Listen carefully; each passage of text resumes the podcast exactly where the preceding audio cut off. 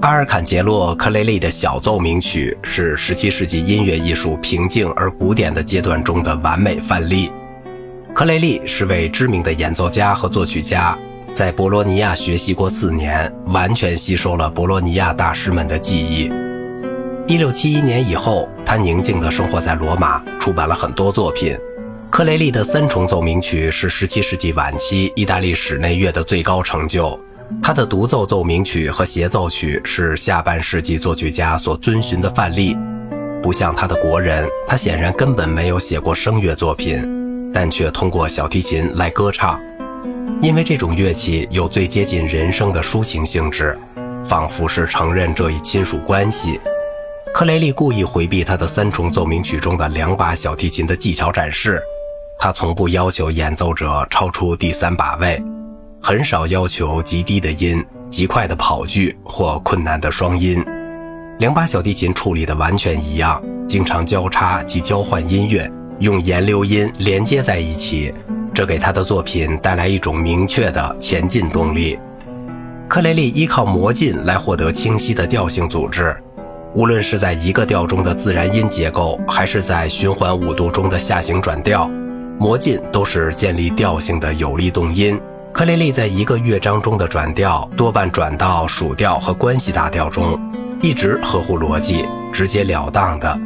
他所发展的调性结构原则被亨德尔、维瓦尔第、巴赫和下一代的其他作曲家进一步锤炼和发展。克雷利的音乐差不多完全是自然音的，因为变化音实际上只限于少数几个减七度，或偶尔在终止式上用六级（那波利式的）。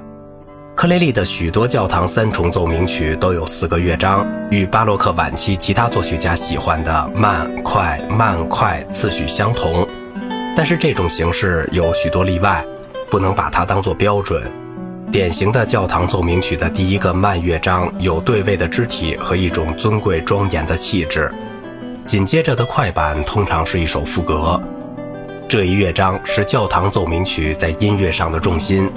他最明显的保持了坎佐纳的特点，对模仿风格的运用、主题的节奏特点，以及在城市部之后对主题的修改。例如，在珀塞尔的某些奏鸣曲中，像这样的乐章就被称为坎佐纳。中间的慢乐章常常类似于三拍子的歌剧咏叹调或二重唱，最后一个乐章更爱用一首无忧无虑的二段体舞曲。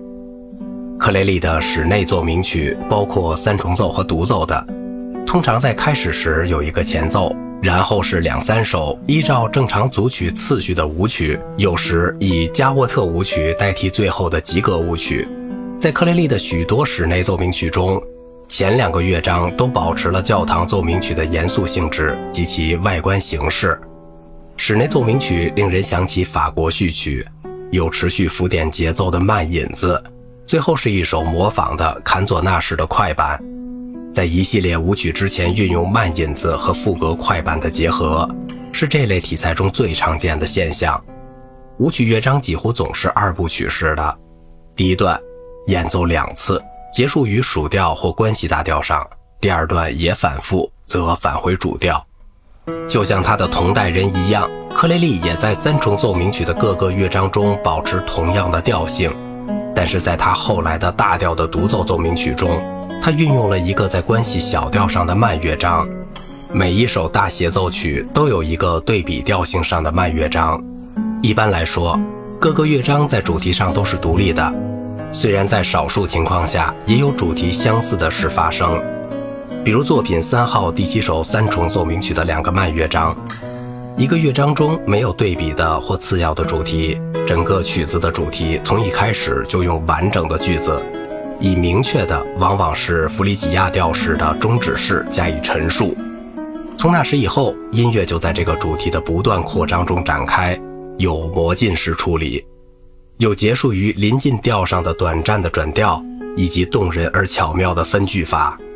这种在单一主题上不断演进的做法，是巴洛克晚期的一个显著特点，不像后来作曲家所使用的从一个主题发展动机的手法。最初的乐思似乎自发地产生了一连串的乐思。克雷利有时把这种方法同重复前面素材的方法结合起来，但是他的乐章中从来没有像古典奏鸣曲中那样完整的再现部，他常常对一个乐章的最后乐句陈述两次，仿佛是要避免太突然的告别。在三拍子的终止式上，他爱用三对二的形式。克雷利的作品三号第二首三重奏鸣曲，生动地说明了上述这些特点。第一乐章的标记为庄严的慢板，两把小提琴互相模仿，在一串流音中相遇、交叉和分开。下方是一个行走式的低音，随后的快板有一个活泼的副歌主题。它在第一个城市部之后，倾向于省略它的开头音符。中间的慢乐章就像一首萨拉班德舞曲。两把小提琴在其中有紧张的对话，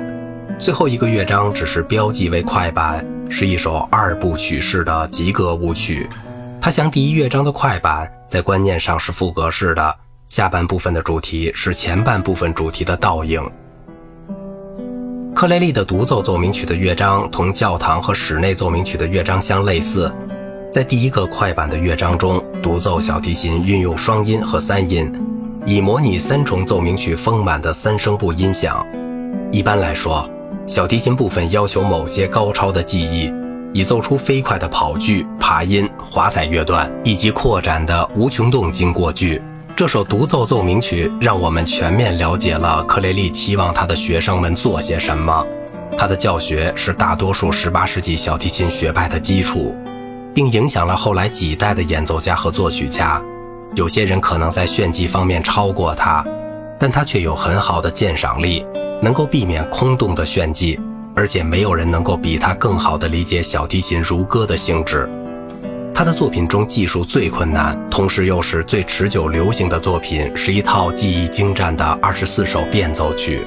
他被收入他的作品第五号，主题是弗利亚，或称西班牙的弗利亚。这是十六世纪初人们所熟知的曲调。该做的低声部类似罗马内斯卡的低声部，像罗马内斯卡一样，弗利亚也是17世纪人们最喜欢的变奏主题。好了，今天的节目就到这里了，我是小明哥，感谢您的耐心陪伴。